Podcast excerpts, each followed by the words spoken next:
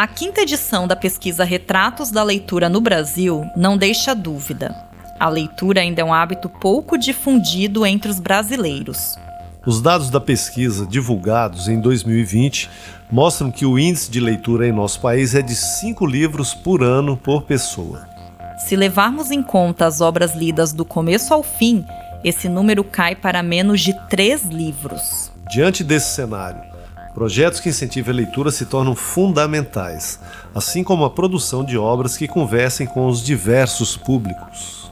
A leitura entrou na minha vida quando eu era muito pequena, e isso fez toda a diferença na minha trajetória como leitora. Incentivar as crianças é fundamental para que tenhamos um Brasil mais leitor. Produzir para elas também. Neste episódio do podcast Capivara na Faixa, vamos conversar sobre literatura infantil produzida em Mato Grosso. Eu sou Larissa Campos. Eu sou Eduardo Ferreira e começa agora o podcast Capivara na Faixa. Começa agora Capivara na Faixa, o podcast da Assembleia Legislativa de Mato Grosso. Na primeira parte deste episódio, nós vamos conversar com a escritora Divanise Carbonieri. Divanise, seja bem-vinda ao podcast Capivara na Faixa. Divanise Carbonieri é doutora em letras pela Universidade de São Paulo, USP, e professora de literaturas de língua inglesa na Universidade Federal de Mato Grosso, UFMT. É autora dos livros de poesia Entraves, Grande Depósito de Bugigangas, A Ossatura do Rinoceronte e Furagem, além das coletâneas de contos Passagem Estreita e Nojo. A obra Passagem Estreita foi finalista do Prêmio Jabuti de 2020 na categoria Conto. Obrigada, Eduardo. Um prazer estar aqui com vocês. Obrigada pelo convite. A gente que agradece, Divanise. E então vamos ao nosso papo, né? Em breve você lança o teu segundo livro infantil, que tem o nome de Vira e Mexe um Pet. E o seu primeiro livro do gênero foi lançado este ano e se chama O Insight dos Insetos. Como foi que nasceu o desejo de escrever para crianças e quais são os desafios desse tipo de escrita? Na verdade, foi uma brincadeira, nasceu como uma brincadeira.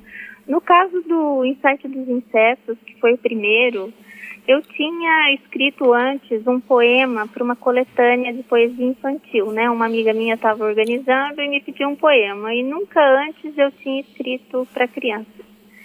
E eu acabei escrevendo um poema em que tinha uma libélula e essa libélula, num determinado momento, ela tinha um insight. Daí eu fiquei com aquilo na cabeça, inseto, insight, libélula, que é uma palavra proparoxítona, né? E eu adoro palavras proparoxítonas. E daí fiquei pensando, ah, seria legal se eu continuasse, né? Se eu brincasse com outros insetos que tivessem insights e que também tivesse, uh, fossem palavras proparoxítonas, né? É, então, por exemplo, borboleta não é proparoxítona, mas crisálida, que é uma fase da borboleta, é proparoxítona. Então, eu fui brincando com essas palavras e eu percebi que escrever poesia para criança pode ser mais divertido porque quando você escreve para adulto, é, a tendência é que você seja mais sóbrio, né? Mais sóbria. É, não exagere tanto assim nas aliterações, nas assonâncias, nas rimas, no ritmo, né? Seja uma coisa mais é, não tão regular. Para criança pode ser um pouco mais regular, embora se for regular demais também fica chato, né? A criança acha chato também. Mas é, eu achei muito lúdico. E daí fiz o insight dos insetos, que como ele tem uma pegada também com a parte científica, porque ele fala um pouquinho do, do filo, das classes, das ordens dos insetos, é, ele é um pouquinho mais complicado, mesmo em termos de vocabulário, né? E daí o Vira e Mexe um Pet, ele é mais para crianças menores mesmo, para crianças que ainda estão em fase de alfabetização. E eu brinquei um pouquinho com a questão dos gatos. São insetos, gatos. Inseto, gato. É, é, como é que foi esse processo de concepção e criação da, do Vira e Mexe? É, então, é, eu gosto muito dos nomes das palavras relativas às pelagens dos gatos, né? Então, rajado, chitado, é, é, frajola, né? Eu gosto desses nomes relativos às pelagens dos animais.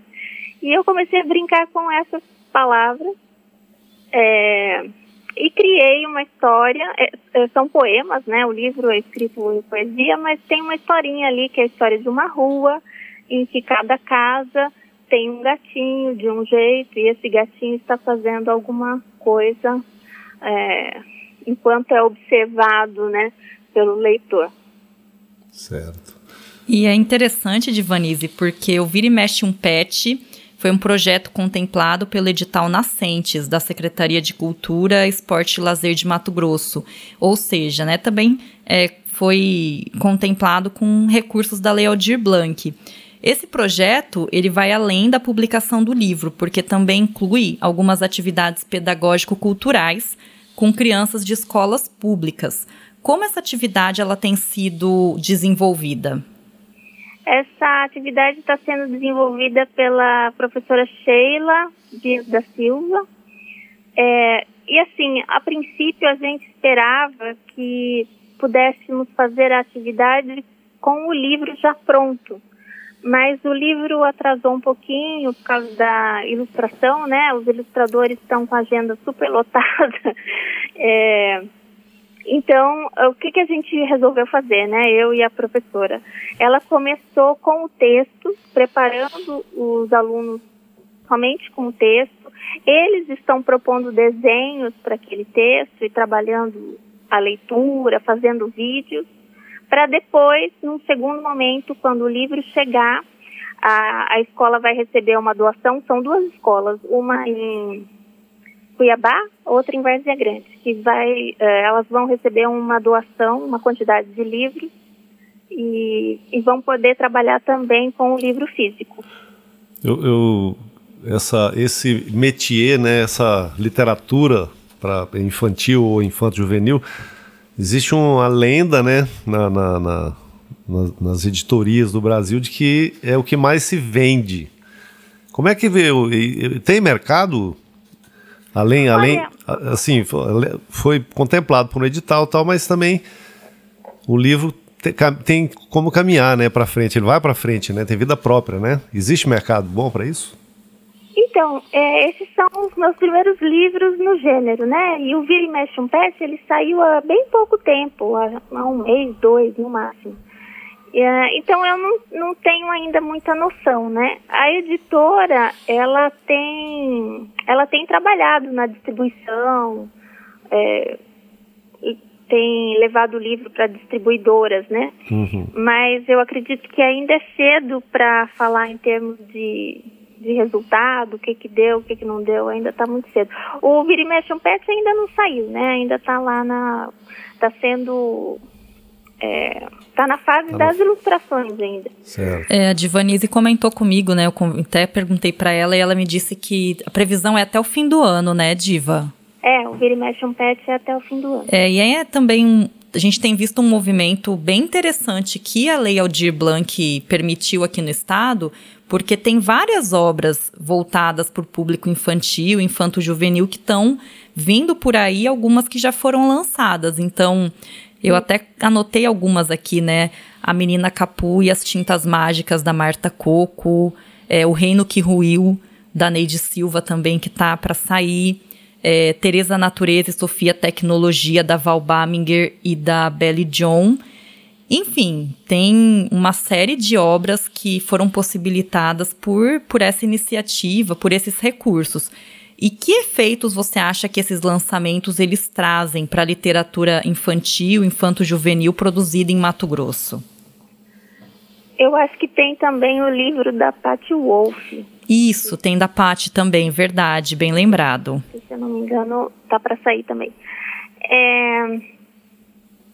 Então, eu, eu, a literatura produzida em Mato Grosso, ela está em plena efervescência, né? Uh, não só a literatura infantil, como a literatura para adultos, ela está em plena efervescência. É um período muito fértil, muito produtivo para a literatura em Mato Grosso.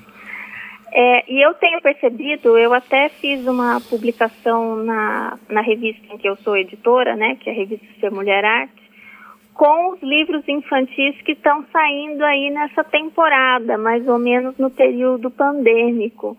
Livros infantis escritos, escritos por mulheres, né? É, em Mato Grosso. E tem muita coisa. tem bastante coisa mesmo. Nem todos foram contemplados pela Lei Aldir Blanc, né? Outros, alguns vieram antes da Lei Aldir Blanc, outros foram contemplados pela Lei Aldir Blanc mas tem bastante coisa. Então, a literatura matogrossense, ela está se fortalecendo em todas as áreas, vamos dizer assim, né? Você tem escritores, escritoras produzindo uh, em vários, em várias vertentes, por exemplo, né?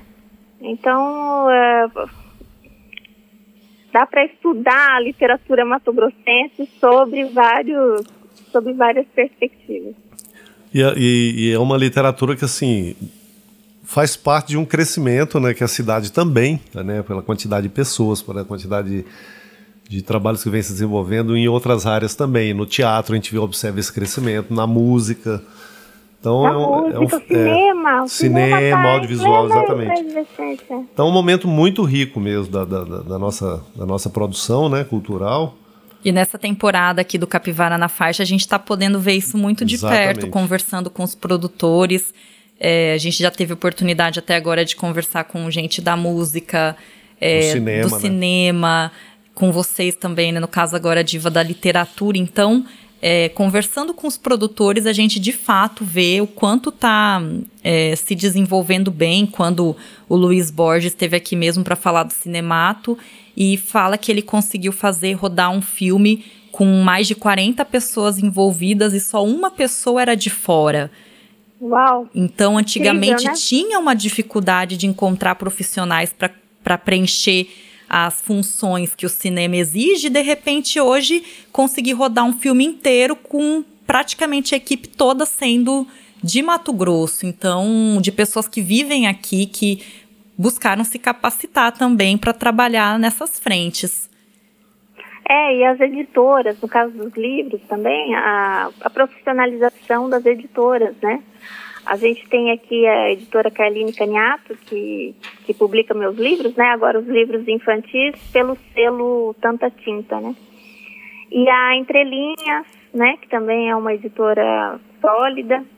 Uh, outras editoras estão surgindo, como a Humanos, né, que estão se colocando aí no, no mercado. Tem a editora Sustentável também. São editoras aqui de Cuiabá.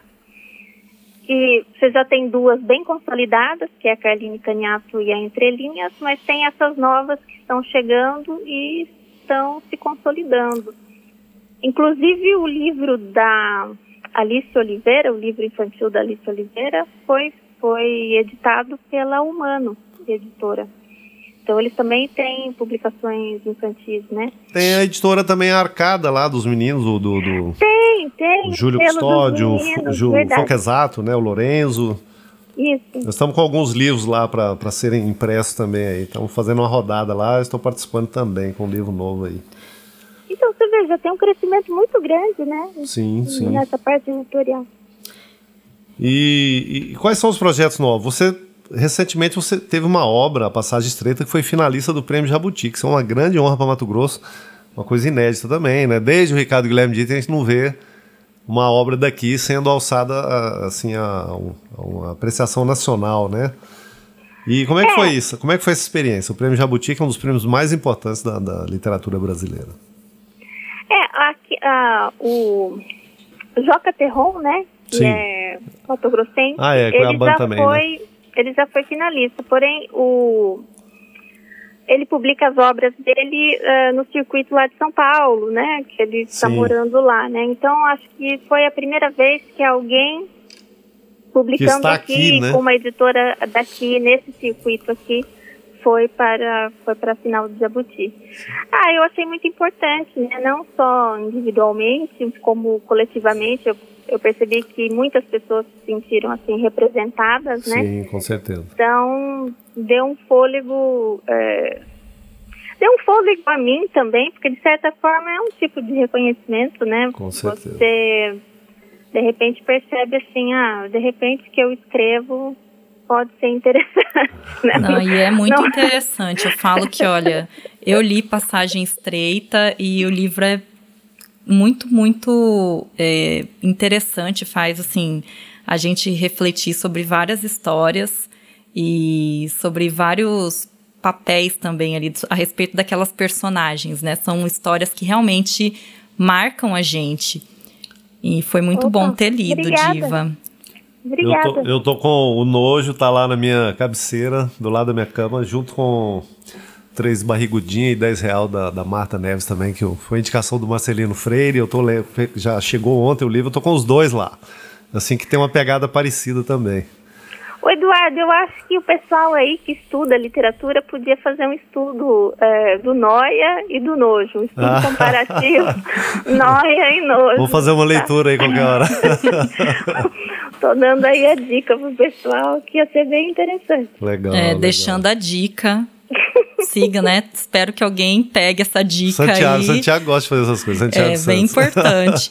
E a gente, eu acho muito legal também essa coisa que, que você tem de, de Vanise de experimentar, né? Eu vi que você também lançou recente um livro de haikais, que também é uma coisa que, que você quis experimentar e é muito legal. E dentro disso também é, queria saber como estão seus planos. Você está trabalhando em algum projeto agora, nesse momento? O que, que vem aí pela frente para quem gosta do seu trabalho e para quem te acompanha? É, então, o livro de Haikais surgiu como um desafio, né? Eu, eu não, não me achava capaz de escrever Haikais justamente pela brevidade, né? São aqueles poeminhas de três versos. É, você está daí... tá seguindo a métrica certinho ou não? Não, mais ou menos. é, a métrica do Haikai tradicional, né? 5, 7, 5, né? 5 sílabas, sílabas né? poéticas, 7 uhum. sílabas poéticas e 5 sílabas poéticas.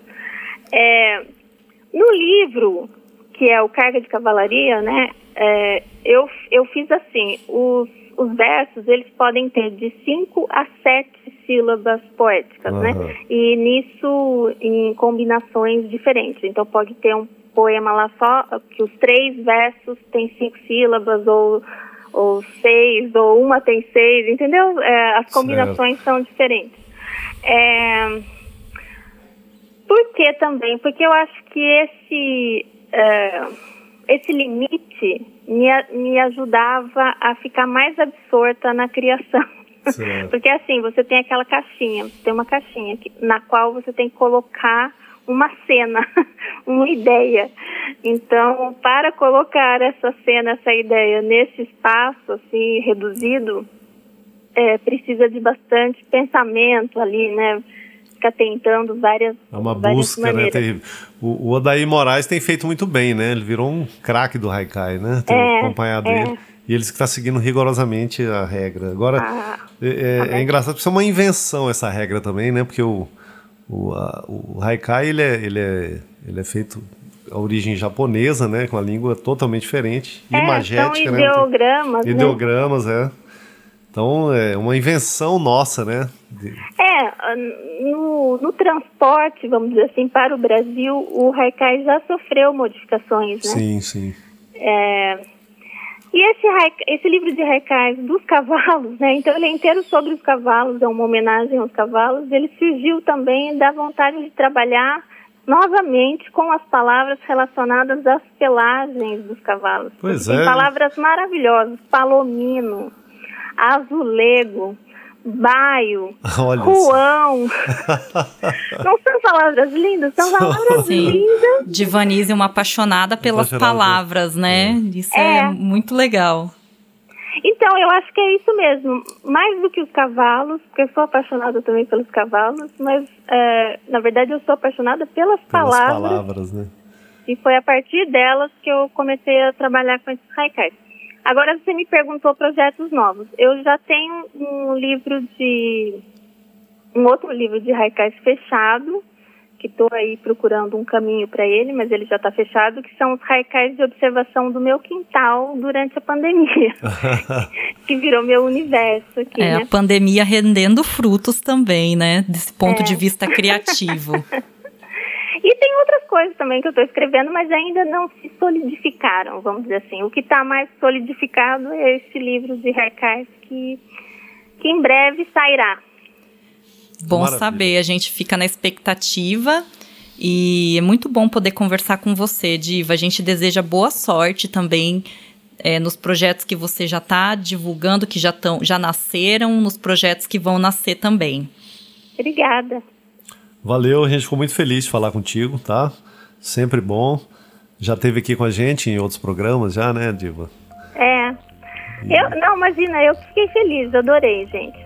Bacana. Precisando é só chamar. Tá? Muito obrigado, viu? Obrigado mesmo. Obrigada, gente. Abraço. Obrigada, Diva. Beijo. Beijo. Tchau. Capivara na Faixa, o podcast da Assembleia Legislativa de Mato Grosso.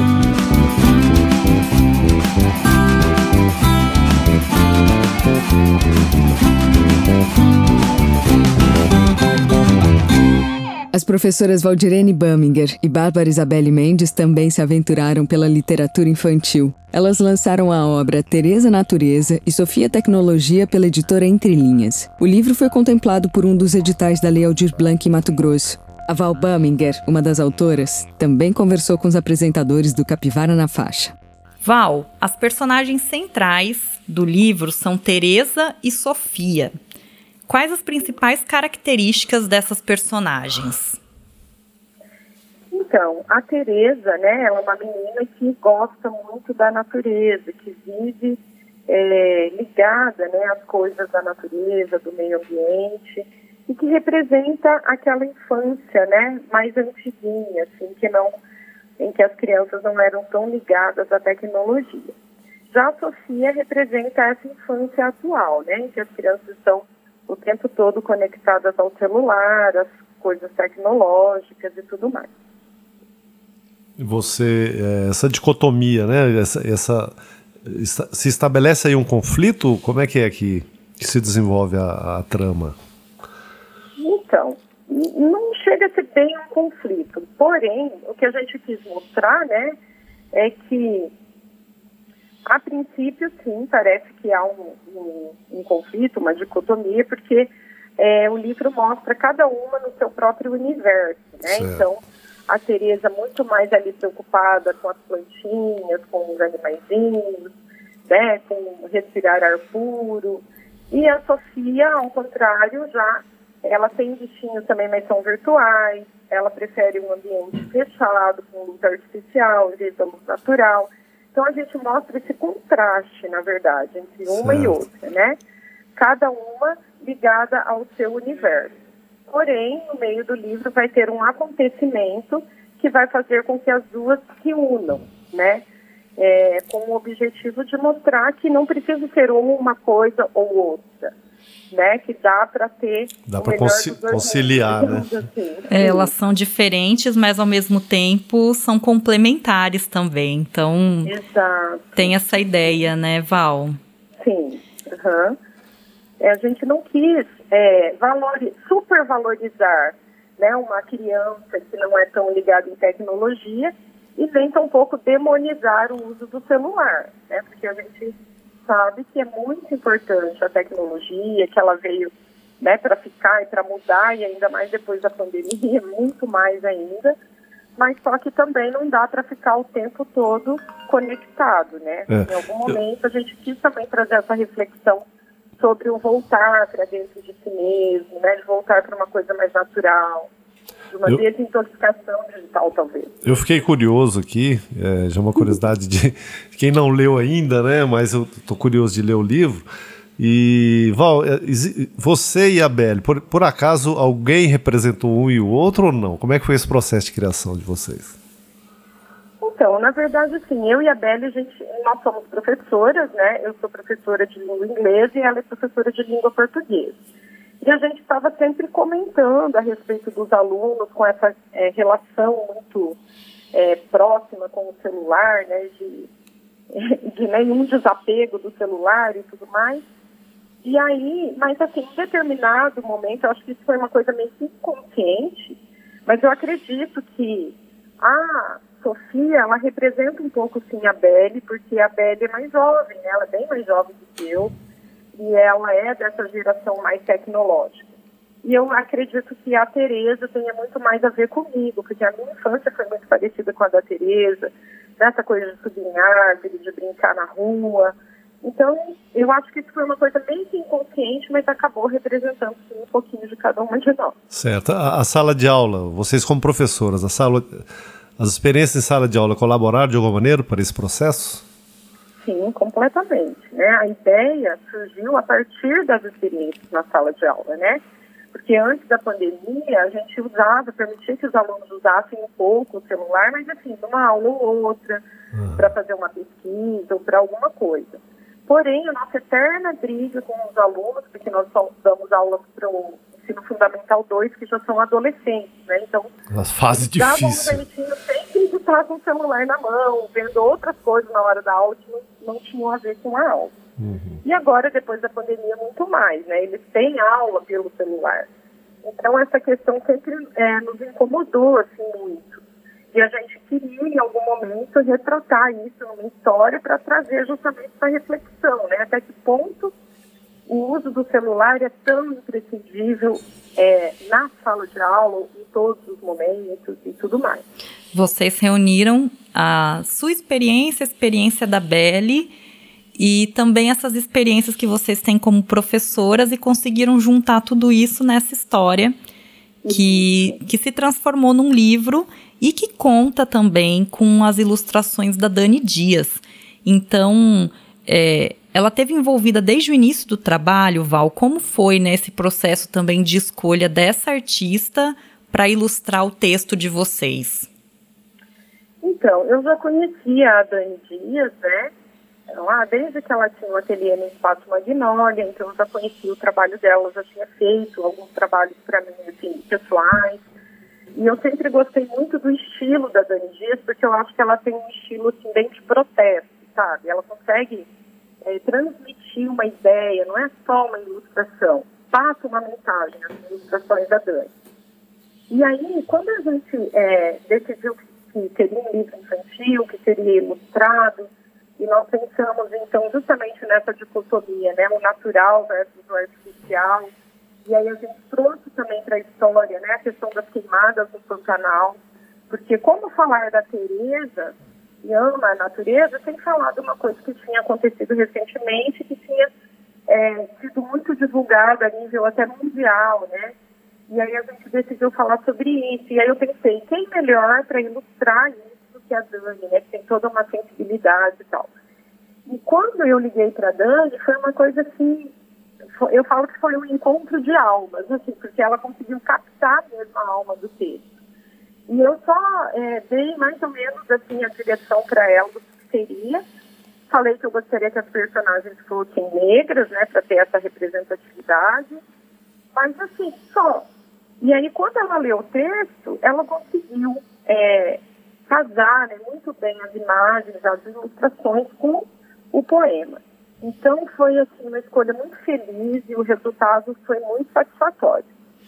E como que tem sido a, a repercussão desse trabalho, Val? Qual a avaliação que você faz disso? Então, eu me surpreendi. A Belle também, a gente sempre conversa sobre isso. É, nunca, em nenhum momento o nosso interesse foi em vender livros. Né? O nosso interesse maior era em publicar porque é uma coisa boa para o nosso currículo, né, ter um livro escrito, porque a gente queria fazer a diferença de alguma maneira na vida das crianças, uhum. né? E, mas assim, a gente achava que ia ser mais um livro. Só que daí as coisas acabaram acontecendo, né? Nós fomos convidadas para fazer a live de lançamento do livro lá no Sesc Arsenal, isso abriu algumas portas para depois a gente fazer, dar uma entrevista, deixar o livro lá na biblioteca do Sesc, Aí outros blogs começaram de leitura, né, e de literatura procurarem a gente. Então acabou que, que teve uma ótima repercussão e todas as pessoas, assim, que ou foram presenteadas ou que compraram o livro e que deram um feedback foi super positivo no sentido de é, elas entenderam, né, qual, qual foi o nosso principal objetivo, que era fazer um livro de literatura infantil trouxesse uma temática regional. Né? Então, desde a capa do livro já tem um cajueiro, né, um pé de caju frondoso, cheio de caju, tem uma imagem da chapada ao fundo. A gente trata do tema do Pantanal. Então, não são todos os livros infantis, ou grande parte dos livros infantis aqui do Mato Grosso, que tem uma temática regional. Né? Então, isso foi um ponto bem positivo que eu vi que as pessoas gostaram bastante. É, e as crianças é, eu... daqui, elas com certeza vão se identificar com tudo isso. Isso, né? Elas se sentiram representadas de alguma forma.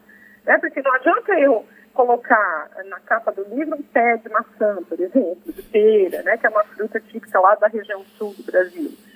Então a gente quis, assim, desde a capa do livro, que a criança se identifique com a região que ela mora, com a fruta que ela conhece, né? E até a história, né? Trazendo essa questão do Pantanal também faz com que essa criança se identifique mais é, com, a, com a história, né, com o poema.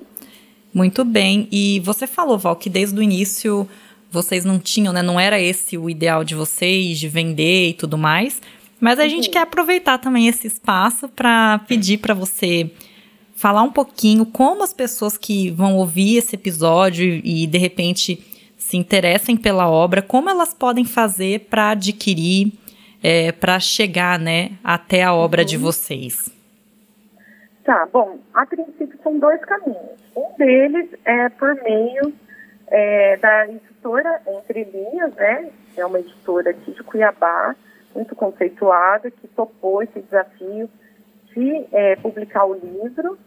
Então é só entrar no site da editora Entre Linhas e procurar lá é, Tereza Natureza Sofia Tecnologia, que ela vai encontrar.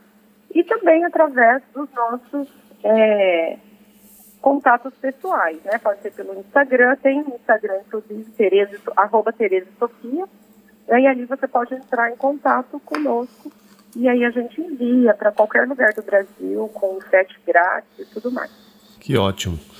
Val, nosso tempo já está finalizando aqui, a gente já está com o tempo estourando, mas foi um prazer enorme ter falado contigo, muito bom saber do seu trabalho. Obrigada. Vou, vou, procurar lá na Entrelinhas. Um abraço aqui para Maria Tereza Carracedo, grande guerreira das, das artes aí da letra também. Sim. E é isso. Então, muito obrigado. O, o Capivara na Faixa está sempre de porta aberta para você, viu? Obrigada, eu que agradeço. A gente agradece muito, Val. Também transmita aí nosso agradecimento para Belle John e Dani Dias também por esse trabalho tão bonito que vocês estão fazendo e muito sucesso para vocês. Tá bom, transmito sim. Muito obrigada. Este episódio do podcast Capivara na Faixa fica por aqui. Muito obrigada a você que nos acompanhou. Para elogios, críticas, dúvidas e sugestões, entre em contato com a gente. Nosso e-mail é capivaranafaixa@gmail.com. Produção e roteiro de Larissa Campos, apresentação Eduardo Ferreira e Larissa Campos, locução Tayana Bruno, edição Evilásio Júnior, trabalhos técnicos Dime Oliveira. Até a próxima. Você ouviu Capivara na Faixa, o podcast da Assembleia Legislativa de Mato Grosso.